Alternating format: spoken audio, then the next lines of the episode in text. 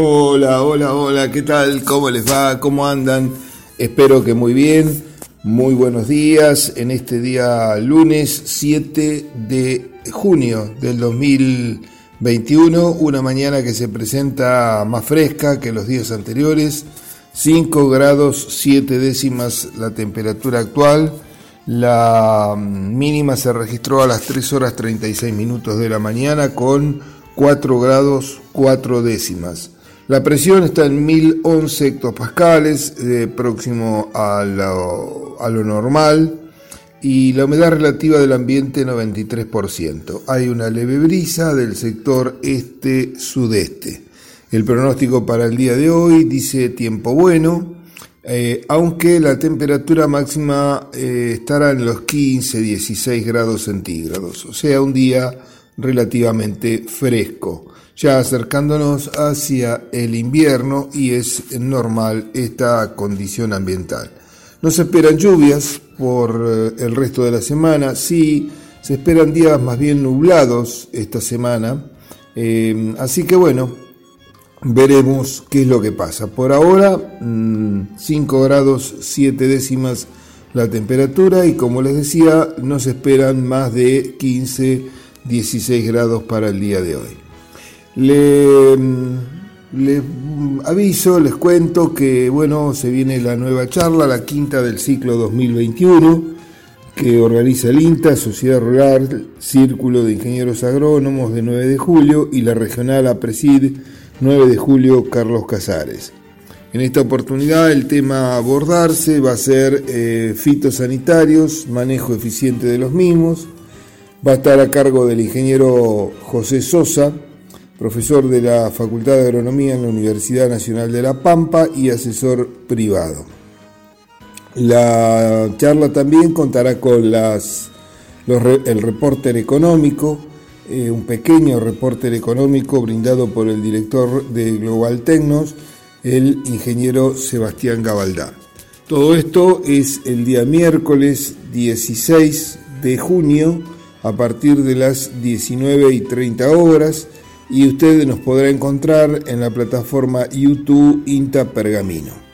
Así que ahí YouTube Inta Pergamino encontrará estas eh, charlas en vivo, en directo en ese momento. Usted podrá participar haciendo las preguntas que crea conveniente.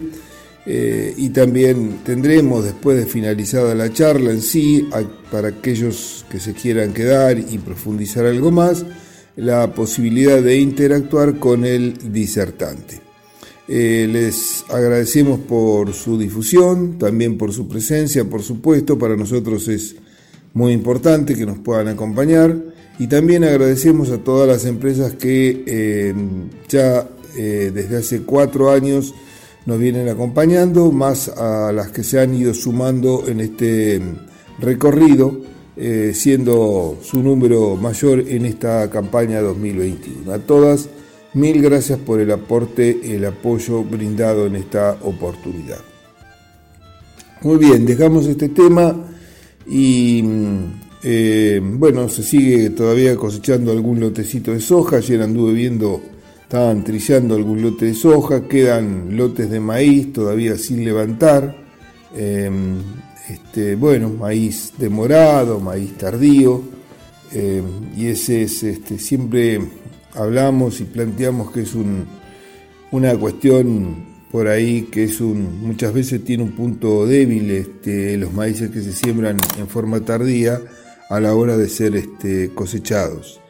Em, punto débil en el sentido de que dependiendo del tipo de año, eh, la humedad no baja, entonces hay muchos productores que eh, lo quieren cosechar con menos humedad, medio seco, eh, para no transportar agua, para no transportar, para no pagar costos importantes de secado y demás y eso lo lleva a que el maíz quede en el campo durante mucho tiempo.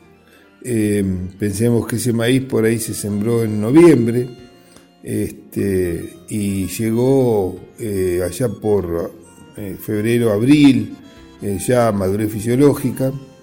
Em, entonces este, va pasando el tiempo y el maíz bueno, queda en el campo y los patógenos que habitualmente puede haber, algún año más que otros, comienzan a colonizar eh, las estructuras eh, de sostén, fundamentalmente raíces y tallos, y comienza el quebrado y comienza el vuelco de esas plantas. Las plantas, si a esto le sumamos las lluvias, eh, sobre todo las que hemos tenido allá por el mitad de mayo, el 20, el 21 de mayo, que fueron lluvias abundantes, en promedio cercano a los 100 milímetros en todo el partido, y si le sumamos que hubo algo de viento algunos días posteriores, eh, bueno, la planta no tiene ya anclaje porque su estructura lógicamente ha cumplido el ciclo, por más en primera instancia. Al cumplir el ciclo, la estructura se empieza a degradar lentamente, es decir, ya no tiene tejido verde.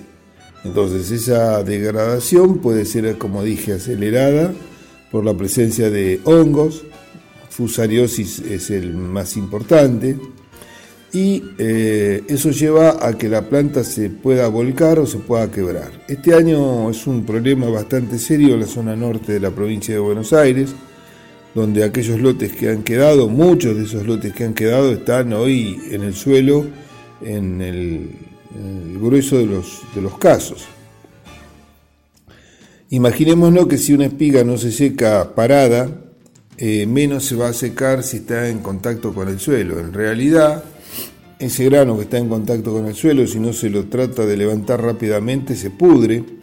Eh, bueno, es un material perdido y por otro lado es un material que empieza a jugar como una maleza para el cultivo que sigue y con cantidades extremadamente grandes.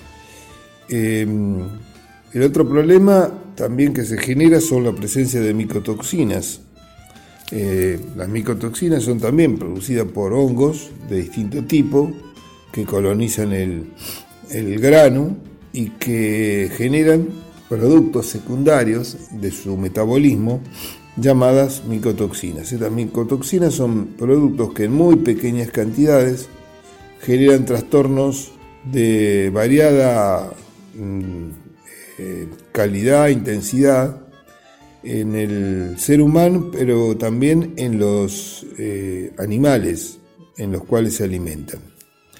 Eh, o forma parte de, digamos, ese grano de raciones o de este, suplementos que se le dan a los animales y con ellos muchas veces van las micotoxinas. Se utilizan productos secuestrantes para tratar de captar las mismas y tratar de que no entren dentro de la dieta que se le da al animal, pero eh, no siempre se puede eh, secuestrar toda la micotoxina y por otro lado eh, depende de qué límites o qué valores estemos hablando.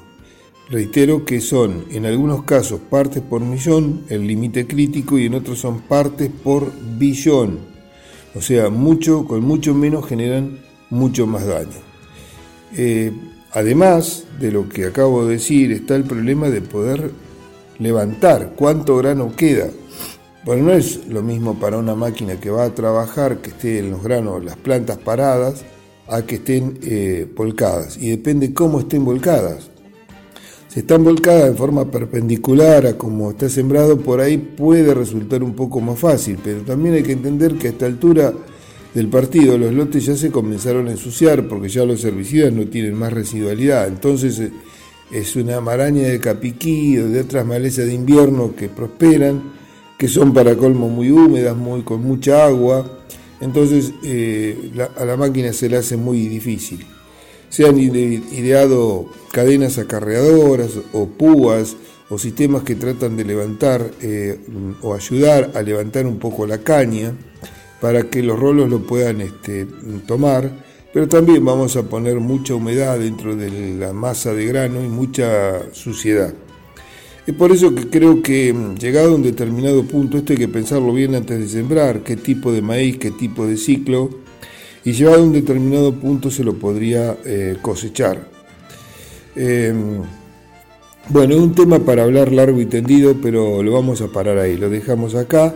Vamos a ir buscando la primera pausa y enseguida venimos para abrir un poquito más esta tranquera aquí en forma.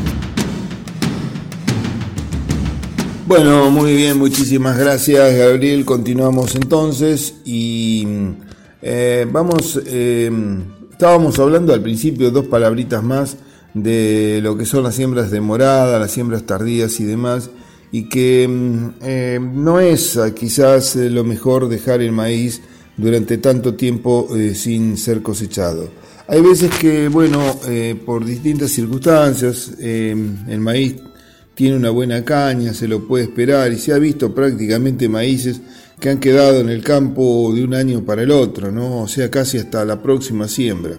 Es como si se hiciese un almacenamiento en pie, en planta, del, del, grano. Pero eso, insisto, desde mi punto de vista no es lo más adecuado, porque nadie está exento a que se caiga, que se vuelque, y es una pérdida enorme poder después levantar, a menos que bueno, que el sistema eh, de producción tenga también ganadería y que pueda después esa ganadería poder cosechar, porque esas espigas que hay en el suelo eh, van a poder ser cosechadas, no los granos sueltos, pero espigas en términos generales el bovino los puede llegar a levantar. De todos modos, si no está esa, esa, esa posibilidad, eh, es muy difícil que la máquina cosechadora realice un buen trabajo y la pérdida será extremadamente grande.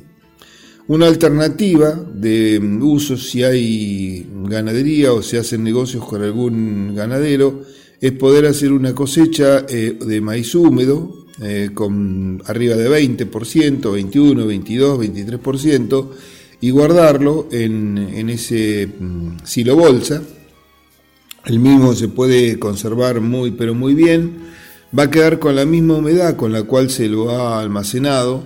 Y bueno, este, si va para alimentación bovina, eh, es mucho mejor ese grano eh, húmedo que un grano eh, totalmente seco. O sea, el, el, animal va a tener más posibilidades de poder digerirlo. Bien, dejamos entonces ese tema, esperemos que lo que quede se pueda terminar de levantar lo antes posible. También es cierto que la campaña de trigo viene avanzando, hemos visto también varios lotes trabajados, eh, como ya se viene dando en las campañas anteriores.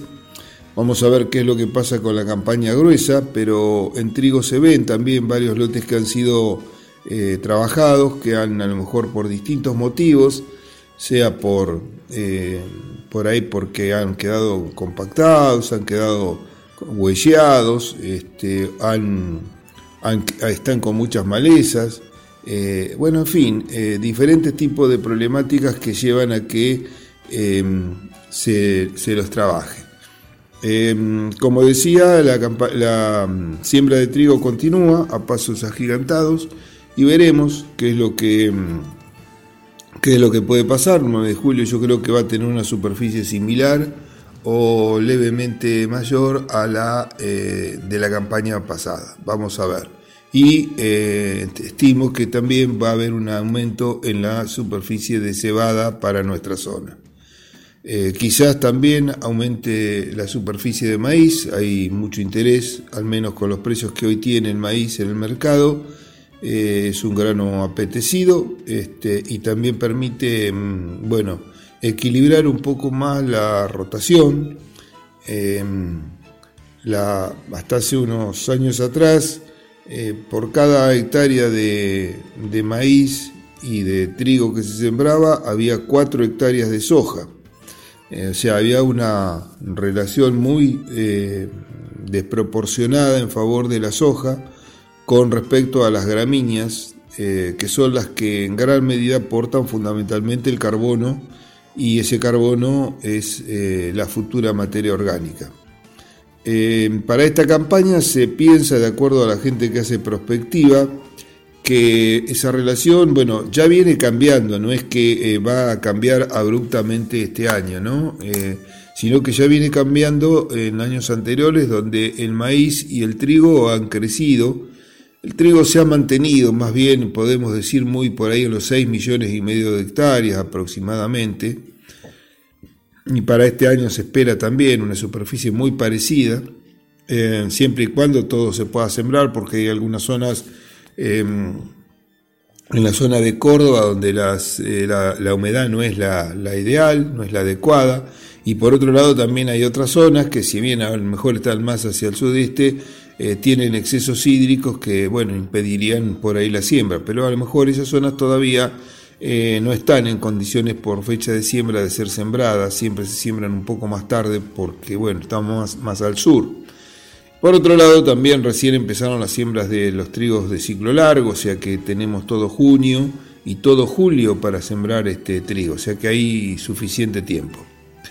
Em, decía eh, que, bueno, esta campaña, eh, esa superficie de, de, trigo al menos se mantendrá em, si todo va bien, y la superficie de maíz aparentemente podría crecer con lo cual eh, la relación podría estar en torno a 1,5, 1,4, 1,5, es decir, que por cada hectárea de maíz y de trigo habría una hectárea y media, o sea, media hectárea más. Dicho esto, en sí, quien perdería aparentemente sería la soja en superficie para nuestra región. Em, recordemos que y en sí, no solamente para nuestra región, sino para toda la superficie del país. Recordemos que la soja llegó a más de 20 millones de hectáreas en Argentina, pero eh, ahora viene declinando y veremos en cuántas eh, millones de hectáreas cierra esta campaña, que falta todavía muchísimo para poder ser sembrada. A esto lo llevan distintos factores, fundamentalmente, bueno, por un lado es bueno que no sea una monocultura, cosa que ocurrió durante muchos años. Eh, por otro lado, también este, la problemática de malezas eh, ha sido uno